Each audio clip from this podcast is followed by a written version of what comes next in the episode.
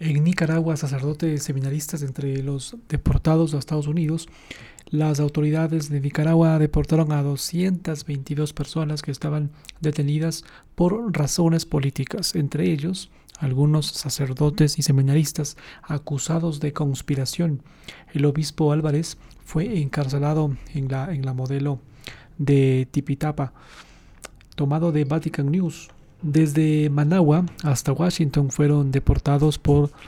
por la justicia de Nicaragua 222 presos por razones políticas, entre ellos cinco sacerdotes, un diácono y dos seminaristas que recibieron acusaciones de conspiración. Este tribunal de apelaciones de, de Managua confirmó la deportación divulgada, un comunicado en el que sentenciaba la deportación inmediata y ya efectiva de 222 personas sentenciadas por cometer actos que me menos, menoscababan la independencia, la soberanía y la autodeterminación del pueblo. Esto por incitar a la violencia, al territorio y a la desestabilización económica. Según la lista divulgada por estas autoridades, entre los deportados se encuentran los presbíteros Oscar Benavides, Ramiro mm, Tijerino, Sadiel Eugarríos, José Díaz y Benito Martínez, también el diácono Raúl Vega, los seminaristas Melkin Centeno, Darwin Leiva y los servidores de los medios de comunicación de la diócesis, diócesis de Matagalpa, Manuel Obando y Wilberto Astola. Los deportados fueron declarados traidores de la patria y les suspendieron sus derechos ciudadanos de manera perpetua, perdiendo de esta manera su nacionalidad nicaragüense. Fuentes locales aseguran que es el obispo de la diócesis de Matagalpa y administrador apostólico de la diócesis de Esteli, Monseñor Rolando José Álvarez, continúa en Nicaragua y podría ser condenado el próximo 15 de febrero. De igual manera, continúan detenidos dos sacerdotes, Manuel García y José Urbina, del clero de la diócesis de Granada o de Granada. Posteriormente, las autoridades de esta nación confirmaron que Monseñor Álvarez se negó a formar parte de este grupo de personas desterradas, por lo cual fue recluido en la cárcel de la modelo de Tipitapa. En otro tema, en Costa Rica los obispos dicen no podemos ni debemos acostumbrarnos a la violencia. Mensaje de los obispos de la conferencia episcopal de a la iglesia y al pueblo de Costa Rica al finalizar este, esta asamblea ordinaria. Dichosos los que trabajan por la paz porque serán llamados hijos de Dios. Mateo 5 versículo 9.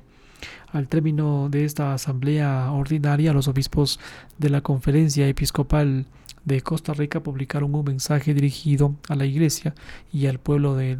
este país titulado Sí a la justicia, al amor y a la paz. Entre las temáticas que fueron parte de esta reflexión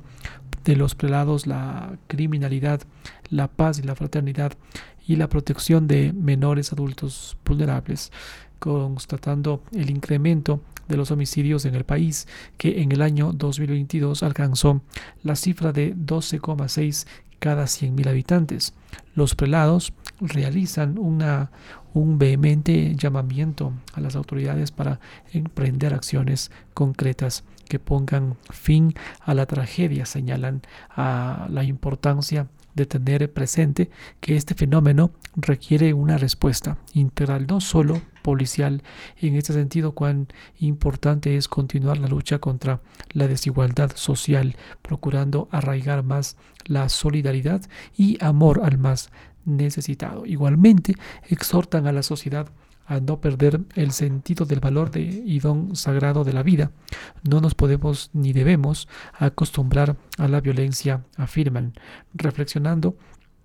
en torno a, las, a los males que aquejan la sociedad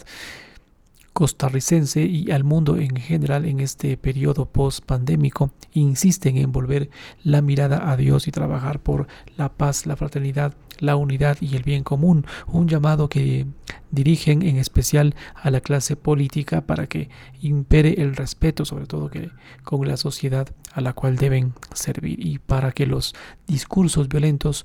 queden de lado recuperando así el rostro de paz y justicia social de, que caracterizó por, por muchas décadas a Costa Rica, ante todo con el respeto a la sana institucionalidad, también en medio de la criminalidad